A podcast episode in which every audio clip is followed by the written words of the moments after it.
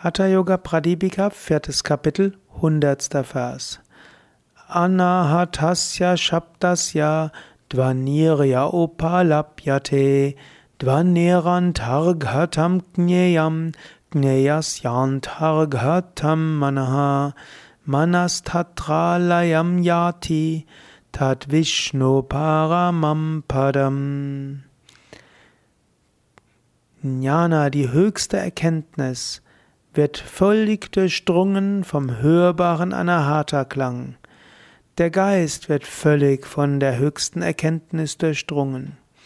Da, wo der Platz des alles durchdringenden, allmächtigen Gottes ist, dort wird der Geist ruhig und beständig. Ja, es geht darum, zum Paramapadam zu kommen, zur höchsten Wohnstätte, Tat Vishnu, dort ist Vishnu. Dort wird der Geist ruhig, Manas Tatralayam. Dort wird der Geist ruhig, wird der Geist ruhig, Manas Tatralayam.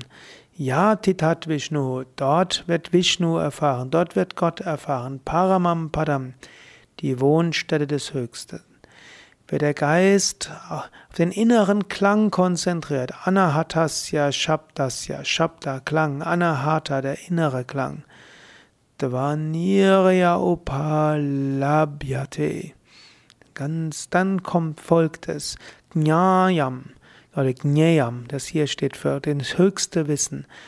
Der Geist, der, die Erkenntnis ist durchdrungen durch den Anahata-Klang, der Geist wird durchdrungen von der Erkenntnis.